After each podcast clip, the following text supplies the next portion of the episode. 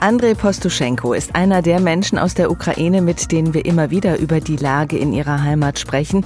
Der ausgebildete Deutschlehrer und Leiter eines landwirtschaftlichen Betriebs bei Cherson führt den Betrieb aus der Ferne. HR Info, das Thema. Neun Monate Krieg. Die Ukraine vor einem kalten Winter. Für die Ukraine war es ein großer und nicht nur symbolischer Erfolg, die Region Cherson zurückerobert zu haben. Am 11. November, nach so vielen Monaten der Besetzung durch russische Truppen, konnten ukrainische Streitkräfte die Macht wieder übernehmen. Doch trotz großer Erleichterung in der Bevölkerung ist das Leben erstmal nicht unbedingt leichter geworden. Andrei Postuschenko kann uns davon erzählen. Ich habe ihn gestern Nachmittag erreicht und ich habe ihn gefragt, wie erleichtert sind Sie, dass Cherson jetzt befreit ist? Ja, natürlich ist es eine riesige Erleichterung für mich persönlich einerseits. Ich freue mich auch wahnsinnig äh, darauf und die Leute vor allem, die da jetzt befreit sind, das ist für die besonders froh.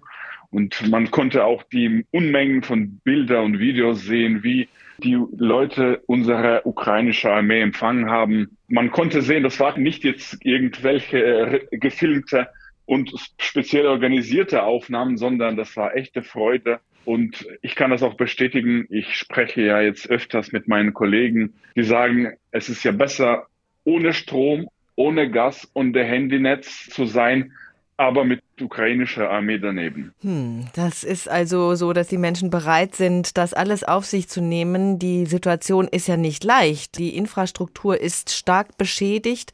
Sie haben es gesagt, kein Strom, keine Heizmöglichkeiten oft, kein Handynetz. Wie gefährlich ist denn die Lage derzeit? Denn auf der anderen Seite des Flusses, wo Ihr Hof liegt, da sind die russischen Truppen ja weiterhin aktiv. Ja, also das ist ja das, das Schlimmste in dieser Situation. Einerseits sind wir froh und glücklich, weil wir befreiend sind und andererseits haben wir praktisch direkt auf der anderen Seite die russische Armee, die jeden Tag und jede Nacht der auf diese Seite äh, einfach schießt. Und wir haben schon im Nachbardörfern auch viele verletzte Leute. Und das passiert leider täglich. Also sicherer ist es leider nicht geworden. Die ukrainische Regierung sagt jetzt, dass die Bewohner der Region in sicherere Regionen umziehen sollen, vor allem Frauen, Kinder und ältere Menschen, die sollten den Winter in Gebieten mit besserer Infrastruktur verbringen. Was heißt das denn für Ihren Betrieb? Wie ist das mit Ihren Mitarbeitern? Werden die bleiben? Ja, das ist auch wieder ein großes Problem für mich persönlich. Einerseits haben wir Pflanzenprodukte, wo, wo die Felder schon bestellt sind, zum Teil also wo keine Arbeiten jetzt durchgeführt werden. Auf der anderen Seite habe ich ja den Milchfischstall, wo diese 400 Kühe täglich gemolken werden müssen. Und da, da können wir einfach nicht aufhören. Aber ich glaube, ich habe ja Leute einfach, die so nah dem Betrieb sind. Die meisten werden eigentlich bleiben und weiter für den Betrieb arbeiten und um die Familie auch zu versorgen. Für die meiste Bevölkerung ist es wahnsinnig kompliziert, jetzt ihre Häuser zu verlassen und irgendwo hinwegzufahren, wo man keine Unterkunft hat, wo man keine Arbeit hat.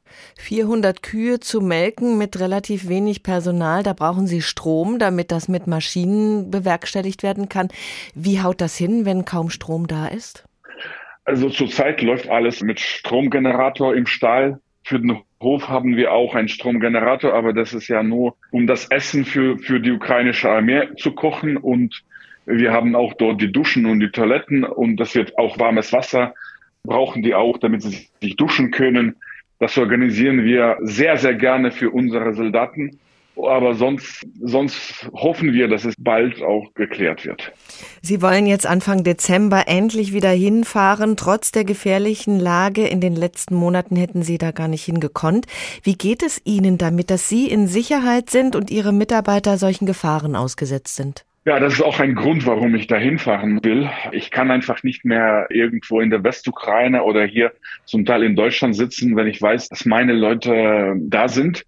Deswegen diese Fahrt, die ich jetzt für Anfang Dezember geplant habe, ist ja auch eine Art Zeichen dafür, dass ich auch mit dem Betrieb bin und dass ich auch dann meinen Leuten helfen will. Also es wird jetzt, ich komme jetzt mit vielen Dingen, die man dort braucht, wie zum Beispiel Medizin, Akkus. Also ich werde schon das Auto vollpacken und mit den Sachen dahin fahren, die die Leute jetzt genau brauchen. Heute sind es jetzt genau neun Monate Krieg in der Ukraine. Was denken Sie, wie wird es weitergehen? Also ich bleibe weiter optimistisch. Wo ich natürlich ein bisschen Angst habe und wo ich mir Sorgen mache, das ist jetzt diese Winterzeit, wo man nun ganz, ganz schlecht durch das Gelände kommen kann, egal ob es nun Panzer ist oder ein LKW.